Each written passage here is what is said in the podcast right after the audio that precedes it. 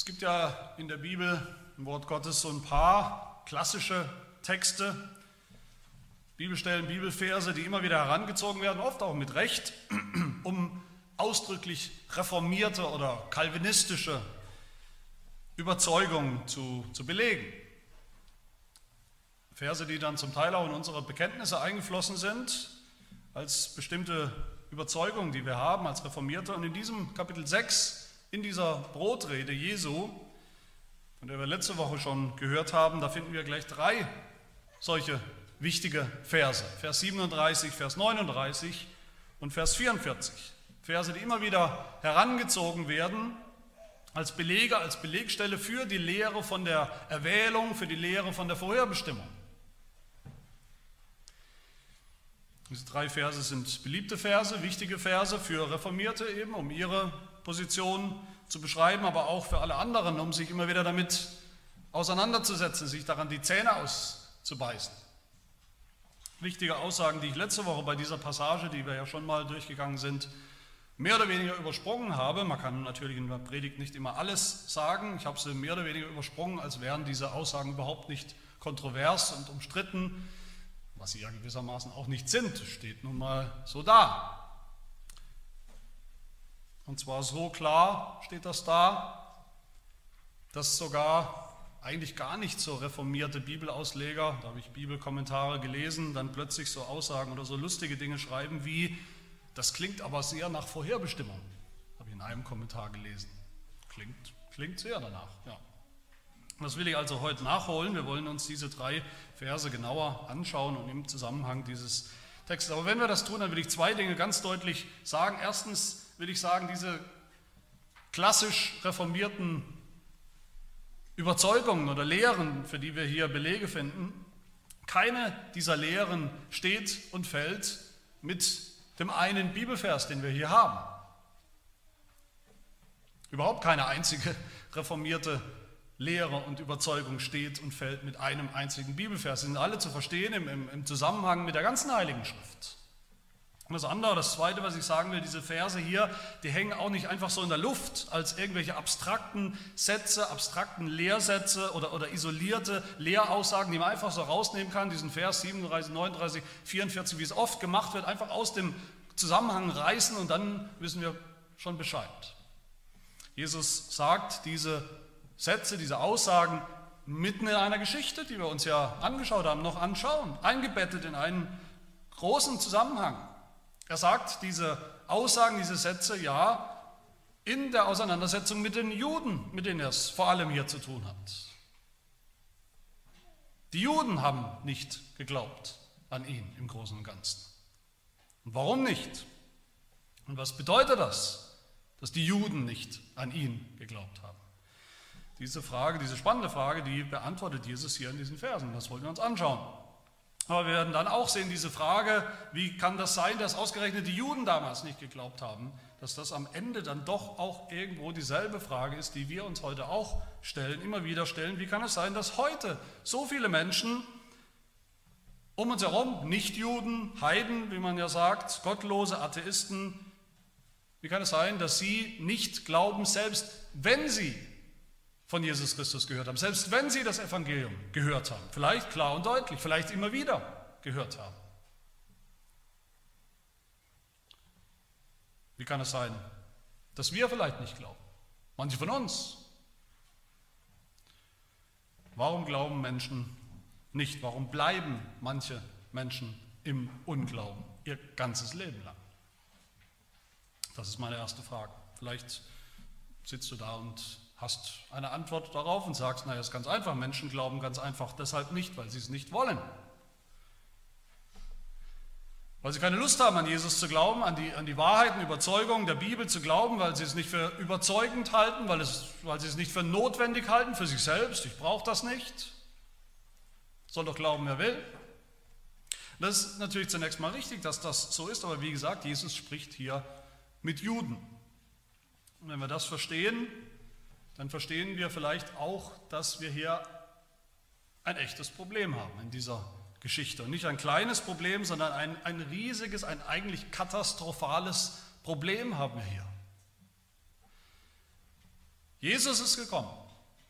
Ein Jude, Jesus ist gekommen, der, der König der Juden, wie er später genannt wird. Jesus ist gekommen, der Messias der Juden. Er ist gekommen zu seinem Volk, nach Israel und nach Judäa gekommen. Er ist nicht nach Deutschland gekommen oder Afrika oder Russland oder wo auch immer. Und die Juden, Gottes Volk, Gottes auserwähltes Volk, hat nicht geglaubt. Mit wenigen Ausnahmen. Wie kann das sein? Was ist da schiefgelaufen? Wie kann, wie kann es sein, dass jetzt Jesus, der Messias, da ist, dass die Juden ihn reden hören, dass die Juden sehen, was er tut, seine Taten, und sie glauben trotzdem nicht? Was ist da passiert? Ist Gottes Plan schiefgegangen, geplatzt. Gottes Plan, den er ja immer schon hatte, den er immer verkündigt hat, sein Volk, ein Volk zu retten und zu erlösen. War Gott vielleicht zu schwach, das durchzuziehen? War es irgendwo Gottes Fehler vielleicht? So haben sicherlich viele gedacht. So haben sicherlich damals auch viele der, der Nachbarvölker der Juden gedacht, die, die das Volk Israel ja immer schon sehr genau beobachtet haben, haben sicherlich gesagt, was soll das für ein Gott sein? Was ist das für ein Gott, der es nicht mal hinbekommt, dass sein eigenes auserwähltes Volk an ihn glaubt und ihm vertraut, das seinen eigenen Messias nicht haben will? Oder war es vielleicht Jesu Fehler? Hat Jesus vielleicht was falsch gemacht? Hat Jesus nicht genügend Wunder getan, nicht genügend Zeichen? Hat er nicht deutlich genug gesagt, wer er ist? Hat er schlecht kommuniziert? Was hätten die Juden denn glauben sollen? Was hätten die Juden glauben müssen? Damals. Sie hätten glauben sollen an den Messias, das haben sie ja gewissermaßen getan, fast getan. Sie wollten einen Messias, sie haben erwartet, dass ein Messias kommt, zumindest mal ein, ein, politischer Messias, ein irdischer Messias und König, der ihnen hilft, der sie befreit von ihren Unterdrückern. Aber warum sie einen wahren Messias und Erlöser brauchen, der sie erlöst von dem, wer sie sind, Sünder. Das haben sie nicht kapiert, das haben sie nicht geglaubt und das wollten sie auch nicht haben. Sie hätten glauben sollen, die Juden damals hätten glauben sollen an das Brot des Lebens, das gekommen ist. Auch das haben sie fast getan. Als Jesus kam, als Jesus dieses Brotwunder getan hat, von dem wir gehört haben, da gehen sie zu ihm hin und erzählen ihm ganz stolz von einem anderen Brotwunder. Sie erzählen ihm vom Manna, Aber sie haben nicht begriffen, dass das Manna damals schon, was Gott ihnen gegeben hat, ein Zeichen war, ein Hinweis auf den Messias, der kommen wird und der was sein wird, das Brot des Lebens, das Brot, das Leben gibt, ewiges Leben. Sie hätten glauben sollen, die Juden, dass Jesus, dieser Jesus, mit dem sie es zu tun haben, dass der von Gott gekommen ist, aus dem Himmel. Aber wenn sie Jesus angeschaut haben, dann haben sie im Großen und Ganzen nur einen Menschen gesehen, einen Menschen, dessen Heimatadresse sie kannten, dessen leibliche Eltern sie kannten oder meinten zu kennen. Vers 42 hören wir das ja. Ist das nicht Jesus, der Sohn Josefs, dessen Vater und Mutter wir kennen? Wie kann dieser sagen, ich bin aus dem Himmel herabgekommen? Wir wissen ganz genau, dass das nicht stimmt. Wir wissen, woher der kommt. Sie hätten glauben sollen, dass dieser Jesus sogar selbst Gott ist aufgrund seiner Herkunft, seiner Geburt, aufgrund seiner Wunder, Zeichen, die er getan hat, aufgrund seiner Worte, der Worte, wo sie immer wieder sagen, dass sie selber erkennen, dass diese Worte Autorität haben, Vollmacht. Dass Jesus immer wieder gesagt hat, ich bin, ich bin der ich bin. Aber sie haben nur den Menschen gesehen. Und weil sie all das nicht gesehen haben, weil sie all das nicht geglaubt haben, haben die Juden damals gemurrt, wie wir hier hören im Text. Sie haben gemurrt, gemeckert, gemotzt, würde man heute vielleicht sagen. Sie waren wütend, sie waren zornig über alles, was er ihnen sagt, über alles, was er für sich beansprucht hat. Sie waren außer sich darüber, dass er von sich beansprucht, dieser Mensch von sich beansprucht, dass er das alles ist, dass er das Brot ist, das aus dem Himmel gekommen ist, das Gott gibt, dass er von Gott gesandt ist, dass er selbst Gott ist, der Sohn Gottes, dass er der Messias ist. Dieses Murren übrigens, das tun ja nicht die Atheisten, die gottlosen Menschen, die Gott überhaupt nicht kennen oder meinen ihn nicht zu kennen, die gar nichts wissen vom Evangelium, das Evangelium vielleicht noch nie gehört haben. Murren, das tun die, die Gott gesehen haben, die Jesus gesehen haben, die von ihm gehört haben, die das Evangelium gehört haben, aber die all das nicht haben wollen, die all das ablehnen. Murren tun die Juden damals, nachdem Gott sie aus Ägypten, im Exodus aus Ägypten befreit hat, und sie dann merken, dass sie eigentlich überhaupt keine Lust haben auf das, was Gott mit ihnen vorhat, nämlich durch die Wüste zu wandern, dass sie warten müssen, vertrauen müssen, warten müssen auf das verheißene Land, bis sie endlich da sind. Da haben sie gemurrt. Murren tun die Juden, die wussten, dass Gott seinen Messias senden wird. Aber dann, als er kam, als dieser Jesus vor ihnen stand, haben sie gesagt, ja, den ausgerechnet wollen wir nicht haben. Dagegen haben sie gemurrt. Sie murren gegen die Vorstellung, dass dieser Jesus wirklich aus dem Himmel gekommen sein könnte, dass er wirklich der Sohn Gottes sein könnte. Und so ist es eigentlich heute immer noch, oder nicht? Ich rede jetzt auch nicht von denen, die die Bibel gar nicht kennen, noch nie ihre Nase reingesteckt haben, die noch nie, wirklich noch nie vom Evangelium gehört haben. Aber wie viele Menschen gibt es, die von Jesus gehört haben, gerade auch in unserem Land? die von Jesus gehört haben, die die Grunddaten des Evangeliums gehört haben, kennen, dass Jesus, der Sohn Gottes, gekommen ist auf die Welt, Mensch geworden ist, dass er gelitten hat und gestorben ist am Kreuz für Sünder, damit sie Vergebung haben können, dass er auferstanden ist, selbst in, in ein neues Leben eingegangen ist, ein Leben, das er den Menschen auch schenken will. Und was tun sie? Sie hören das und sie murren, innerlich und äußerlich murren sie dagegen. Sie begehren dagegen auf, sie wollen es nicht haben, sie glauben es nicht, passt ihnen nicht rein, passt ihnen nicht in den Kram, sie meinen, sie brauchen das nicht. Auch heute haben viele Menschen wenig Probleme damit, dass es Jesus gibt, gegeben hat, dass der Mensch Jesus existiert hat. Auch heute haben sogar relativ wenig Menschen Probleme damit, dass es Gott gibt, Erstaunlich wenig Menschen haben Probleme mit der Vorstellung, dass es Gott gibt. Irgendwo da draußen im, im großen, weiten Weltall irgendeinen Gott gibt.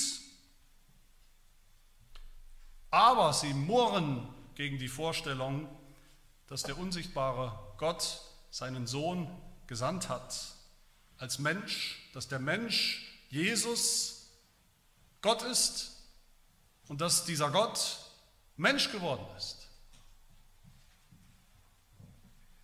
Aber meine Lieben, das ist das Zentrum, das ist der Inbegriff des Glaubens, das Herzstück des Evangeliums des christlichen Glaubens. Genau das ist es, was wir glauben sollen, was wir glauben müssen. Nicht nur, dass es den Menschen Jesus gegeben hat, nicht nur, dass es irgendeinen Gott gibt, sondern dass Gott Mensch geworden ist, dass dieser Mensch Jesus Gott ist. Gott bei uns.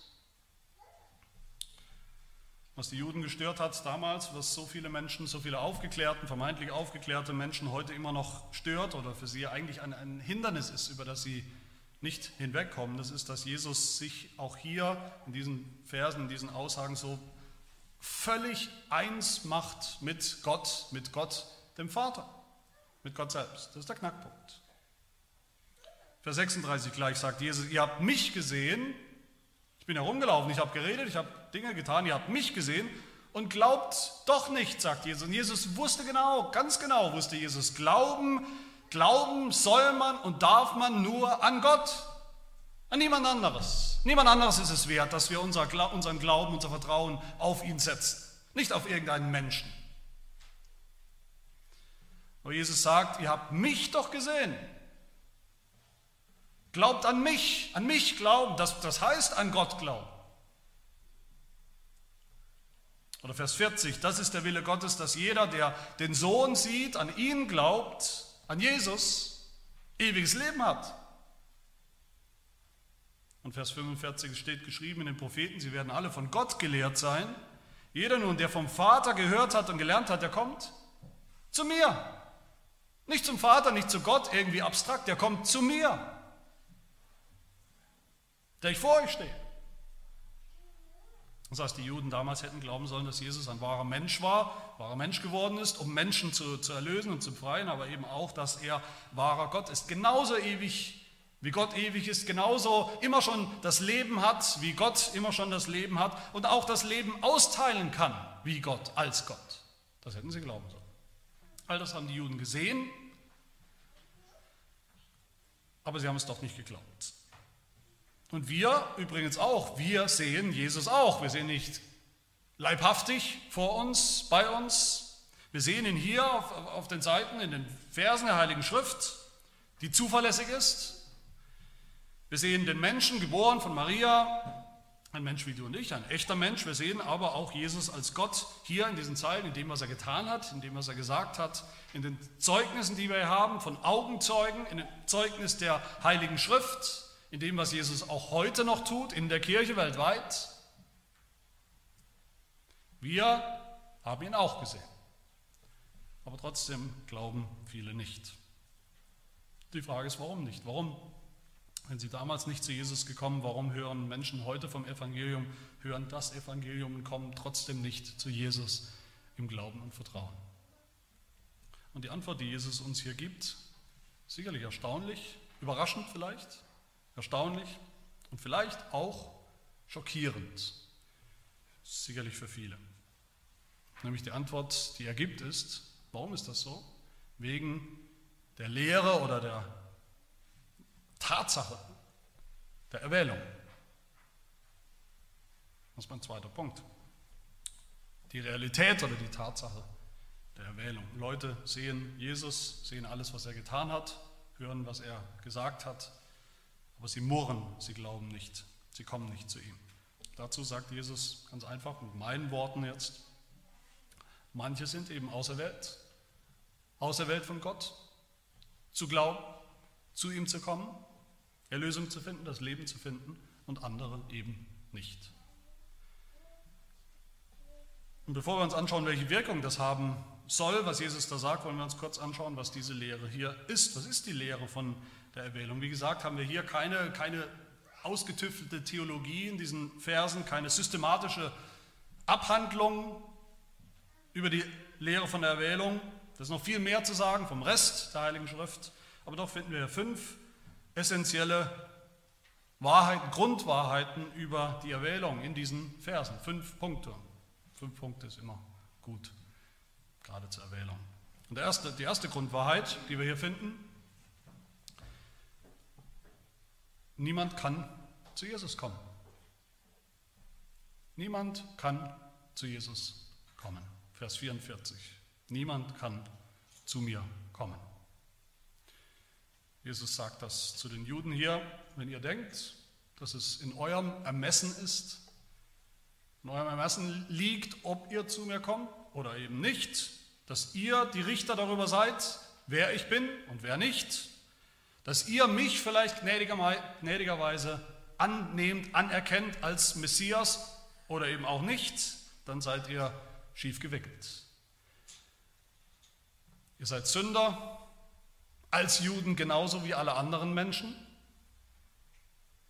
Und als Sünder wollt ihr mich nicht, als Sünder könnt ihr mich nicht wollen, nicht zu mir kommen. Das ist die Lehre wie wir oft sagen, von der völligen Verderbtheit, Sündhaftigkeit des Menschen, allen Menschen.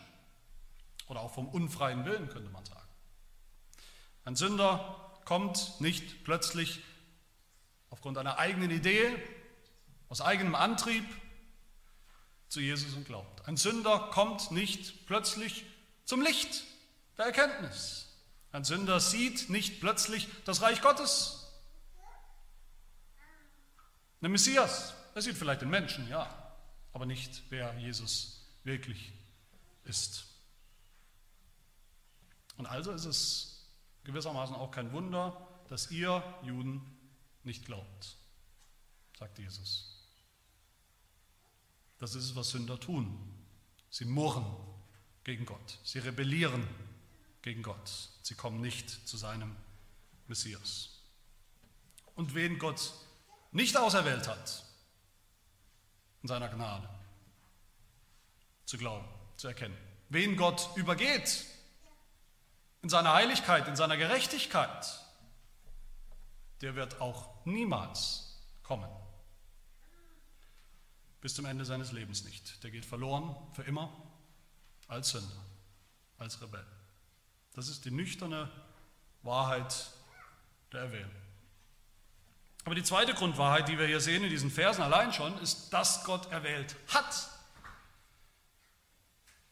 Dass er in Ewigkeit schon erwählt hat. Ein Volk, das heißt eine ganz bestimmte Menge von konkreten Menschen auserwählt hat, aus, aus allen Sündern, damit sie Jesus erkennen, damit sie zu Jesus kommen, damit sie glauben, damit sie erlöst werden. Vers 37, alles, was mir der Vater gibt,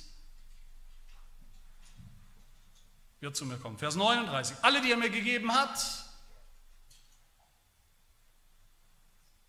Immer wieder hören wir das, gerade im Johannesevangelium hören wir das immer wieder. Hier hören wir das, in, Kapitel 14 hören wir das, in Kapitel 17 hören wir das und sonst noch mehr, dass Gott seinem, Volk, seinem Sohn ein Volk gegeben hat.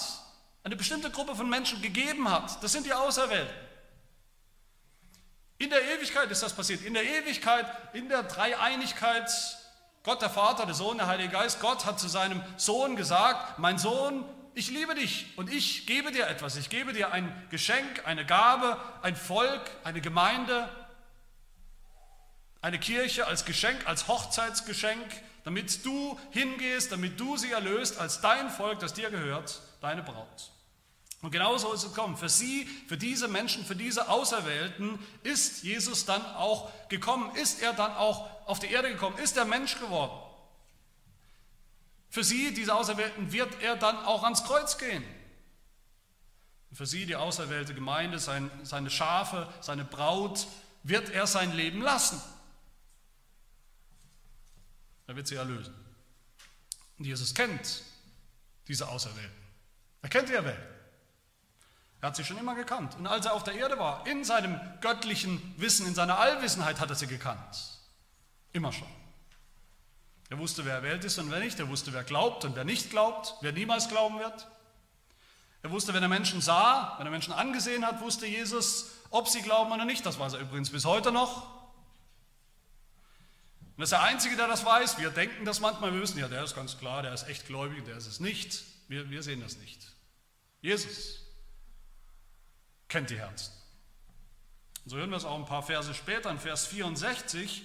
Da ist Jesus immer noch in der Synagoge, immer noch mit Juden und auch mit seinen Jüngern zusammen. Er sagt zu ihnen, aber es sind etliche unter euch, die nicht glauben. Jesus sagt es ihnen auf den Kopf zu, es sind etliche unter euch, die nicht glauben. Und Johannes erklärt uns, woher, woher weiß Jesus das?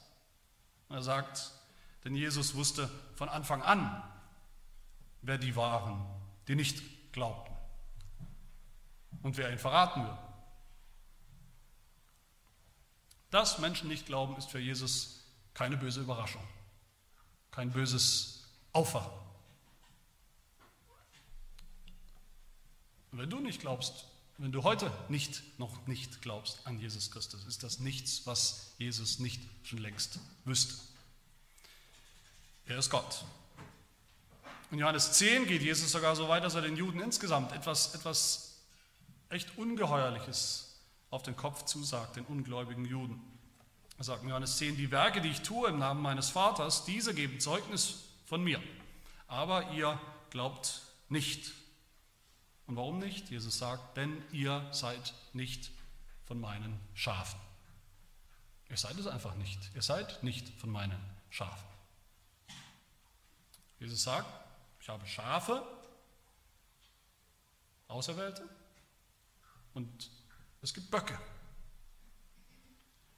die am Ende verworfen werden, die übergangen werden von Gott, die nicht seine Gnade zu spüren bekommen, die in ihrem Unglauben bleiben werden, verloren gehen, verdammt werden in alle Ewigkeit. Aber ich habe ein großes Volk.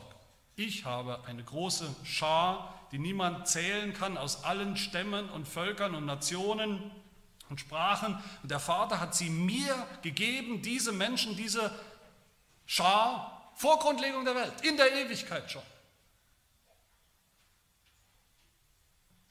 Und das dritte und wunderbare, was wir hier sehen über diese Erwählung, ist, diese Erwählten werden kommen zu Jesus.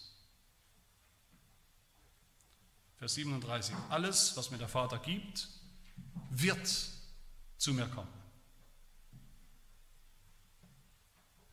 Der Vater, wie gesagt, hat seinem Sohn konkrete, erwählte Menschen, eine Gemeinde, ein Volk gegeben. Und deshalb, weil er das getan hat, schon in der Ewigkeit, ist es auch garantiert, dass sie alle zu Jesus kommen werden im Glauben. Jeder Einzelne. Nicht einer mehr, nicht einer weniger. Sie werden kommen mit absoluter Sicherheit. Gott selbst mit seiner göttlichen Allmacht, mit seiner Souveränität garantiert dafür. Dem Sohn. Weil er es versprochen hat. Und Jesus kennt sie. Jesus kennt uns. Er kennt uns mit Namen. Er wird jedem seiner verlorenen Schafe so lange nachgehen, bis er es gefunden hat. Jedem einzelnen Erwählten bis zum allerletzten. Sie sind vor Grundlegung der Welt schon ins Buch des Lebens geschrieben, mit Vor- und Nachnamen. Jeder Einzelne wird auch kommen, wird auch gefunden werden. Keiner wird fehlen in der Zahl der himmlischen Schar der Erwählten. Sehen wir genauso auch in den Versen 44 und 45. Niemand kann zu Jesus kommen, niemand kann aus eigenem Antrieb glauben. Aber wenn der Vater ihn zieht, dann wird er kommen. Dann werden sie ganz sicher kommen, dann werden sie ganz sicher auferweckt am letzten Tag, heißt es hier. Ganz sicher. Was heißt das eigentlich hier, dass der Vater uns zieht, dass er die Erwählten zieht zu sich? Manche machen sich ja lustig darüber, manche machen sich ja lustig über, über die Reformierten, über uns und denken, wir Reformierte, habe ich auch jetzt wieder gelesen, wir glauben, dass Gott Sünder gegen ihren Willen zwingt, mit Gewalt zwingt, zu Jesus zu kommen, mit Gewalt zwingt zu glauben an Jesus, dass er uns sozusagen an den Haaren herbeischleift, damit wir endlich dann glauben, gezwungenermaßen glauben, weil wir sowieso keinen freien Willen haben. Das ist natürlich Blödsinn, echter Blödsinn. Zuerst ist das Blödsinn, weil wir das Wort, dieses Wort ziehen, dass der Vater uns zieht, dieses Wort haben wir nicht erfunden, es steht nun mal da. Kann man nicht aus der Bibel rauslöschen. Und das Zweite, das ist Blödsinn, weil, sie, weil diese Leute nicht verstehen, was damit gemeint ist. Ja, als Sünder kommen wir nicht zu Gott aus eigenem Antrieb. Wir haben diesen eigenen Antrieb nicht. Als Sünder haben wir keinen freien Willen, einfach so eines Tages aufzuwachen und an Gott zu glauben. Es sei denn, Gott zieht uns. Es sei denn, Gott befreit unseren Willen aus der Sklaverei. Erneuert unseren Willen, gibt uns einen neuen Willen, richtet unseren Willen neu aus auf Gott, auf Jesus Christus. Unsere alten Herzen, unsere, unsere ungläubigen Herzen, unsere äh, harten, verstockten Herzen, die wollen nicht zu Jesus kommen. Es sei denn, Gott schenkt uns neue Herzen. Und das tut er auch, so sagt es ja die Bibel. All, das, all dieses Ziehen das tut Gott in der Wiedergeburt. Das tut er durch seinen Heiligen Geist. Durch ihn zieht er Menschen zu Jesus. Was Jesus sagt hier, was Jesus hier zitiert in Vers 45 aus dem Propheten Jesaja, sie werden alle von Gott gelehrt sein. Jeder nun, der vom Vater gehört und gelernt hat, kommt zu mir. Auch da spricht Jesaja von der Wiedergeburt. Der Heilige Geist wird das tun. Der Heilige Geist wird uns belehren, uns die Wahrheit sagen, wird uns alles sagen, was wir wissen müssen, was wir vom Vater hören und wissen müssen und lernen müssen. Und wenn wir das gelernt haben durch die Wiedergeburt, dann werden wir auch zu Jesus kommen. Keiner, der die Wiedergeburt erlebt hat, der erlebt hat, wie er vorhin noch oder früher noch nicht geglaubt hat, diesen Glauben nicht in sich finden konnte und auch nicht machen konnte, hervorbringen konnte und der dann doch eines Tages vorfindet bei sich, vielleicht plötzlich oder, oder allmählich, vielleicht hat er es gar nicht gemerkt, wann es losging, aber er findet bei sich vor, dass er jetzt diese Dinge glauben kann, dass er glaubt an Jesus Christus. Keiner, der das erlebt hat, kann so einen Blödsinn reden, dass Gott uns zwingen würde, gegen unseren Willen zu glauben. Ganz im Gegenteil, wie es unsere Lehrregel, die Dortrichter Lehrregel sagt, dieses Ziehen, was Gott tut, Dieses Ziehen ist eine, ich zitiere, eine völlig übernatürliche, sehr mächtige und zugleich sehr angenehme, wunderbare, geheimnisvolle und unaussprechliche Wirkung. Und sie passiert so, dass alle, in deren Herzen Gott auf diese wunderbare Art wirkt, sicher, unfehlbar und kräftig wiedergeboren werden und in der Tat glauben. Ganz sicher. So zieht Gott seine Auserwählten zu sich, dass sie kommen. Und die vierte Grundwahrheit über die Erwählung, die wir hier finden, ist, dass Gott nur erwählt in Christus. Manchmal denken wir anders. Manchmal denken wir, wenn das so ist, wenn Gott schon in der Ewigkeit festgelegt hat, wer einmal gerettet wird, wer im Himmel sein wird, wer, wer übergangen wird, wer nicht erwählt ist, nicht gerettet wird, dann wird sich das auch genauso abspielen, wie Gott das geplant hat. Wie am Schnürchen, genauso wird es laufen. Wozu brauchen wir da eigentlich noch Christus? Wozu brauchen wir noch Jesus? Gott hat das geplant und so wird es kommen. Aber hier sehen wir, alles in, in, in dieser Erwählung Gottes, alles dreht sich darin um Jesus Christus. Der Vater hat ihm, hat, hat Jesus die Erwählten gegeben. Der Vater hat den Sohn gesandt in die Welt für die Erwählten. Jesus ist aus dem Himmel herabgekommen für die Erwählten. Er war gehorsam für uns, die Erwählten. Jesus ist ans Kreuz gegangen, ist gestorben für die Erwählten. Er ist auferstanden für die Erwählten dass er ihnen das ewige Leben geben kann. Und, und jetzt auch als, als hoher Priester im Himmel, wo er jetzt ist, tritt er ein, jeden Tag, jeden Augenblick tritt er ein für die Erwählten. Im Gebet dafür, dass unser Glaube nicht aufhört. Und es ist der Wille des Vaters, dass er die Erwählten dann auch auferwecken wird am letzten Tag. Niemand ist erwählt, irgendwie abstrakt, erwählt oder nicht erwählt, an Jesus vorbei. Nur in Jesus sind wir erwählt.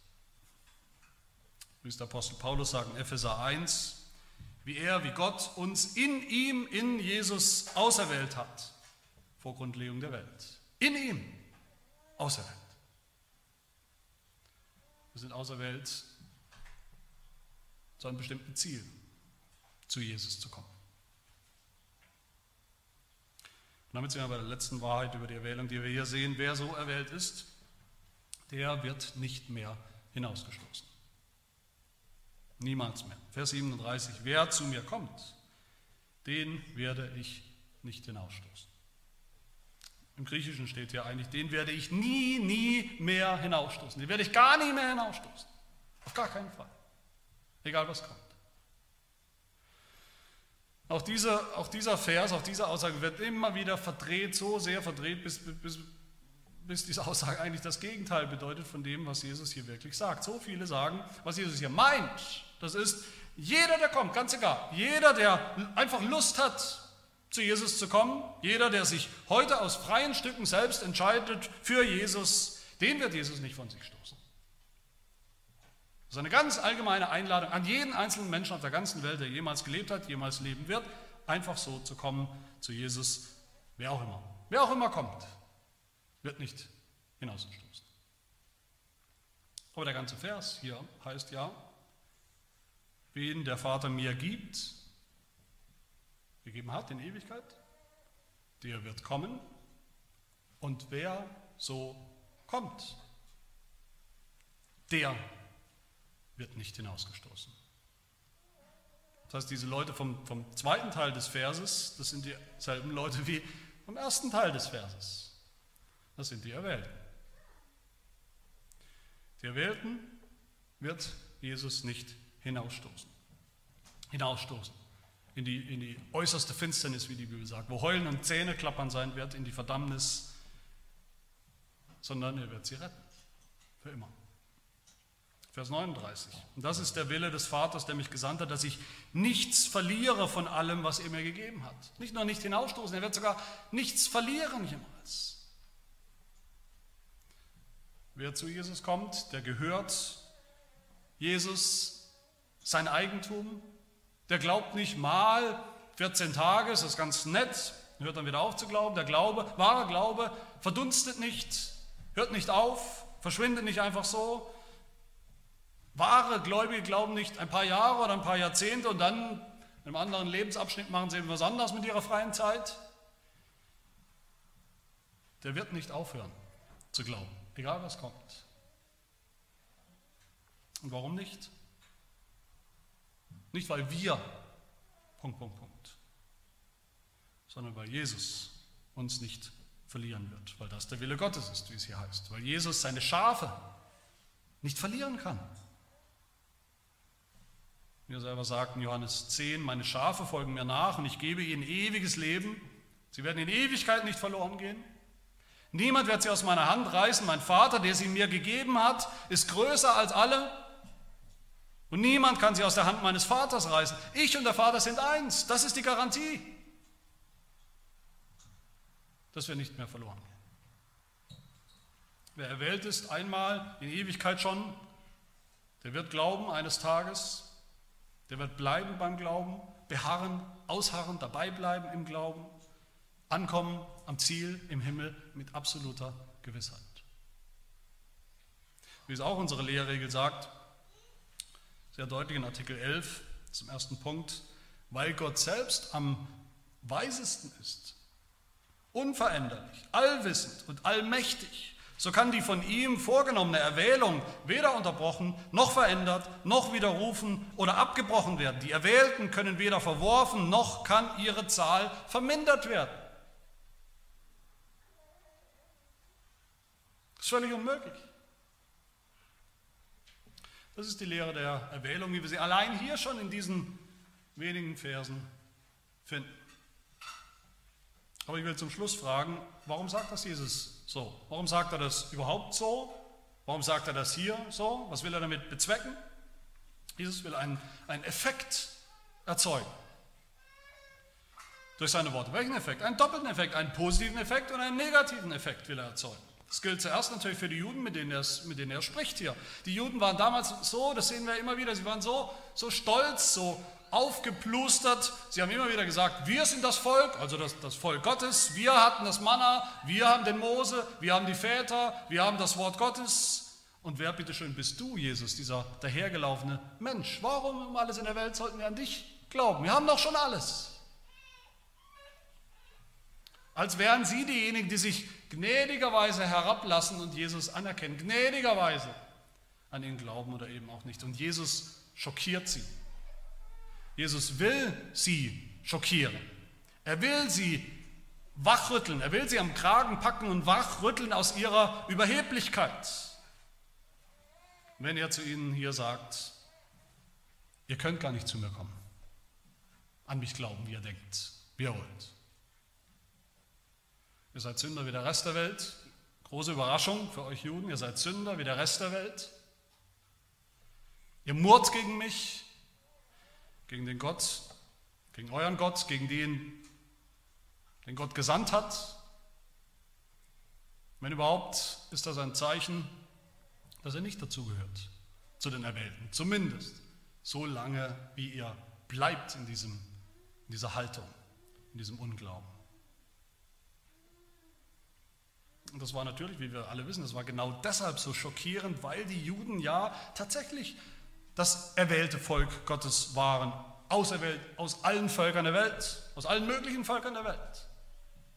Aber Jesus erinnert die Juden hier daran, dass das noch nie ein, ein, ein, ein Automatismus war. Es hat noch nie gestimmt zu sagen, alle Israeliten durch Blutsverwandtschaft, alle Israeliten sind auch wirklich auserwählt, eins zu eins, alle Israeliten kommen automatisch in den Himmel. Nein, nur die wahren Israeliten, nur das wahre Israel, Isaak, aber eben nicht Ismael. Jakob, aber eben nicht Esau. Nur ein Rest wird gerettet, hieß es schon immer. Das sind die harten, schockierenden Worte wie wir hören. In Vers 60 hören wir das dann, dass, dass die Leute sich beklagen darüber, dass sie schockiert sind. Da sagen es ist eine schockierende, eine, eine harte Rede, das kann man nicht verdauern, das kann man nicht, das wollen wir nicht hören. Aber diese Worte hatten auch einen positiven Effekt. Jesus sagte ja gerade nicht, ihr Juden hier vor mir, Ihr seid alle verworfen. Ihr seid alle nicht der Welt. Pech gehabt. Ihr kommt alle in die Hölle. Nein, er sagt, was mir der Vater gibt, wird kommen. Die werde ich nicht hinausstoßen. Das ist eine Einladung. Das ist die positive Seite, wie auch Paulus das sagt. Ein Überrest wird gerettet. Gott hat seine Erwählten überall. Gott hat seine Erwählten in, unter allen Völkern der Welt, unter allen Nationen. Er hat seine Erwählten auch unter den Juden, gerade unter den Juden. Gottes Verheißung für sein altes Volk ist nicht einfach weggegangen, hat sie nicht einfach in Luft aufgelöst. Auch ihr Juden, sagt Jesus, sollt glauben, müsst glauben, auch ihr Juden dürft glauben. Und wenn er es tut, werde ich, Jesus, euch nicht hinausstoßen. Jesus wollte die Juden hier durch diese Rede von der Erwählung, durch die sie schockiert hat, wollte sie auch reizen zum Glauben.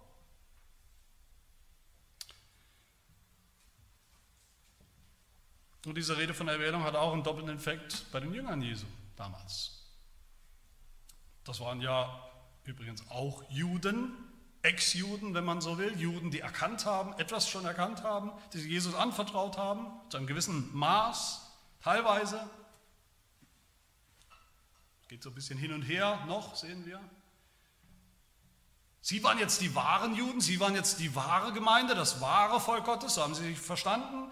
Und auch, auch die standen immer in der Gefahr zu sagen, naja, uns kann jetzt nichts mehr passieren. Wir gehören dazu, wir sind natürlich automatisch gerettet, automatisch auserwählt, wir gehören zum Team Jesus, da kann, kann überhaupt nichts mehr schiefgehen. Und Jesus erinnert sie hier, die auch zuhören, seine Jünger, wir hören das auch, dann nach der Rede in Vers 60, wie gesagt. Jesus erinnert sie, das war nicht euer, eure Tat, euer schlauer Einfall, an mich zu glauben. Der Vater hat euch gezogen, weil es weil er es von Ewigkeit so geplant hat. Es gibt überhaupt keinen Grund äh, für Überheblichkeit bei euch gegenüber den Juden, dem Volk Gottes insgesamt, dass ihr irgendwas Besseres wärt. Oder wie es Paulus sagt in 1. Korinther 10 zu den Jüngern, zu den, auch zu den Jüngern, 1. Korinther 10 sagt Paulus, murrt nicht, wir kennen das Wort mittlerweile. Murrt nicht, so wie etliche von, von ihnen, von den Juden damals, murrten und durch den Verderber umgebracht wurden. Und dann sagt Paulus weiter, all diese Dinge aber, die jenen widerfuhren, den ungläubigen Juden, sind Vorbilder. Sie wurden zur Warnung für uns, für die Jünger, aufgeschrieben, auf die das Ende der Weltzeit gekommen ist. Darum, wer meint, er stehe, Wer sich seiner Sache sicher ist, wer meint, natürlich bin ich auserwählt, natürlich gehöre ich dazu, ganz automatisch, was brauche ich mir schon Sorgen machen? Das brauche ich schon zu glauben, das brauche ich schon zu vertrauen. Wer meint, er stehe, der sehe zu, dass er nicht falle. Bildet euch nicht ein auf euren Glauben, eure Erwählung, sagt Jesus seinen Jüngern. Ihr seid nicht erwählt, weil ihr so tolle Hechte seid, sondern aus reiner Gnade. Und auch die Jünger sind schockiert über diese Rede. Auch die Jünger sind schockiert darüber. Auch die Jünger sagen nachher, was für eine harte Wort, harte Rede. Das, was du sagst, Jesus, von der Wählung, das ist eine harte Rede. Schalte lieber mal noch einen Gang zurück. Das will ja kein Mensch hören. Diesmal sind es die Jünger. Vers 61 sind es die Jünger, die murren die sich ärgern über das, was Jesus da sagt, auch über die Erwählung. Anscheinend waren die Jünger Jesu, zumindest an diesem Punkt, noch nicht reformiert, noch nicht wirklich reformiert, noch nicht angekommen, weil eine Erkenntnis von dem, worum es hier geht. Aber auch für sie sehen wir, dann ist diese Lehre, das, was Jesus sagt über die Erwählung, dann auch, auch positiv, hat eine positive Wirkung. Auch sie sollten und durften wissen, wenn ihr heute glaubt, dann, weil Gott es so bestimmt hat. Von Ewigkeit her. Auch sie durften wissen, egal was noch kommt, auf euch zukommen, es wird noch einiges auf euch zukommen als Jünger, als Gemeinde Jesu Christi. Egal was kommt, ich, Jesus, sorge dafür. Ich, Jesus, habe gebetet für euch, dass euer Glaube niemals aufhört. Und meine Lieben, so ist es auch heute. Auch heute noch haben diese selben Worte Jesu denselben doppelten Effekt, einen negativen Effekt. Sie sollten einen negativen Effekt haben, diese Worte, auf alle, die nicht glauben, die noch nicht glauben. Wer nicht glaubt, ungläubige Menschen, zumindest die, mit denen ich immer mal wieder spreche, sind eigentlich immer stolz auf ihren Unglauben. Ganz wenige Ausnahmen. Es gibt auch welche, die kämpfen damit. Und die meisten sind stolz, die meisten sagen, ich bin doch mein eigener Herr. Ich entscheide, ob und wann und wie ich glauben will oder nicht. Ich entscheide, ob ich Jesus haben will, ob ich an ihn glauben will oder nicht, ist meine Entscheidung. Und im Moment habe ich eben vielleicht keine Lust darauf. Vielleicht später, wenn ich mal Zeit habe, wenn ich mal älter bin, beschäftige ich mich damit vielleicht mal. Und Jesus sagt zu ihnen, vielleicht zu dir, niemand kann zu mir kommen. Dagegen murren alle Ungläubigen. Dass das so sein soll, dass ich das nicht entscheiden kann. Aber das müssen wir hören. Die Ungläubigen müssen das hören. Und die Lehrregel sagt es, dort recht der Lehrregel sehr treffend am Ende des Artikels über die Erwählung, benutzt das Wort, das wir hier finden, was wir schon mehrfach gehört haben. Wer wegen der Gnade der unverdienten Erwählung und der Strenge der gerechten Verwerfung auf der anderen Seite murrt, wer dagegen murrt, dem widersprechen wir mit den Worten des Apostels, der sagt, ja, oh Mensch, wer bist du denn, dass du mit Gott rechten willst? Niemand kann zu mir kommen, sagt Jesus kategorisch.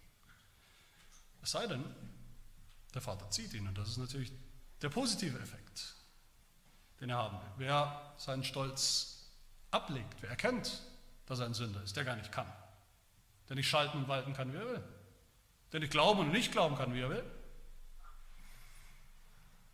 Wer erkennt, dass er nichts anderes verdient hat, als von Jesus hinausgestoßen zu werden, für immer als Sünder. Wer aufhört zu murren gegen Jesus, wer Jesus wirklich kennenlernen will, wer es aufrichtig will und versucht, der wird vielleicht erleben, wie der Vater ihn zieht. Unsichtbar. Hinter den Kulissen sozusagen. Wie er zum ersten Mal kommt zu Jesus im Vertrauen. Zum ersten Mal sieht, wer Jesus überhaupt wirklich ist und dann zu ihm kommt. Der wird vielleicht erleben dann, dass er erwählt ist, dass es schon immer war dass es immer bleiben wird. Selbst als Nichtjuden, die wir sind. Lass uns das tun, lass uns zu Jesus kommen. Darum geht es hier. Das ist das Ziel von allem, was Jesus sagt, dass wir zu Jesus kommen, dass wir an ihn glauben, dass wir ihn haben, ihn erkennen, wer er ist. Der, der wirklich aus dem Himmel gekommen ist, der Sohn Gottes. Für uns Sünder, um uns zu retten von unseren Sünden. Lass uns ihm vertrauen. Lass uns nicht murren und meckern gegen Gott, nicht sagen, was ist das hier, was wir hier hören, die Erwählung, was ist das für eine harte Rede, das können wir nicht, das wollen wir nicht haben. Wie es die Juden damals eben gesagt haben, wie es die Ungläubigen gesagt haben, wie es die un, noch unreifen Jünger Jesu auch hier noch gesagt haben, wie es alle nicht Reformierte heute noch sagen. Sondern lasst uns diese Rede von der Erwählung schätzen Lass uns hingehen, wie es Apostel Petrus schreibt, und umso eifriger bestrebt sein, unsere Berufung und Auserwählung festzumachen. Dass wir es wissen, dass wir es sind. Denn wenn ihr diese Dinge tut, sagt Petrus, werdet ihr niemals zu Fall kommen. Denn auf diese Weise wird euch der Eingang in das ewige Reich unseres Herrn und Retters Jesus Christus reichlich gewährt werden. Amen. Wir beten. Ja, unser Gott, wir danken dir für diese harten Worte. Die harten Worte über uns, wer wir wirklich sind. Hoffnungslose Sünder, Sünder durch und durch, Sünder, die sich einbilden, sie wären die Herren über ihr eigenes Leben, während wir in Wirklichkeit gefangen sind in unserer Sünde. Sie nicht einfach lassen können, weil wir so sind, weil wir Sünder sind. Menschen, die gar nicht mehr klar sehen können vor lauter Blindheit die harten Worte auch, dass wir gar nicht aus eigener Kraft glauben können, das Reich Gottes sehen können, uns einfach so in den Himmel aufschwingen können. Umso mehr danken wir dir, dass dein Sohn Jesus Christus gekommen ist aus dem Himmel, von dir, dem Vater, um uns den Vater zu zeigen, um uns zu belehren vom Vater. Wir danken dir, dass du deine Auserwählten, immer selbst zu dir ziehst zur rechten Zeit, wie und wann und wo du willst, zu deinem Sohn im Glauben durch das Wirken des Heiligen Geistes, in der Wiedergeburt, dass du uns neue Herzen schenkst, die dann erkennen und glauben, einen neuen Willen, der dann will, der dich sucht und ergreift. Herr, mögest du das tun, an jedem Einzelnen von uns, damit wir glauben, damit wir so das Leben, das ewige Leben haben, schon jetzt, dass wir dann auch am Ende auferweckt werden am letzten Tag, eingehen in deine Gegenwart, in deine Herrlichkeit, die Herrlichkeit Jesu. Darum bitten wir in seinem Namen. Amen.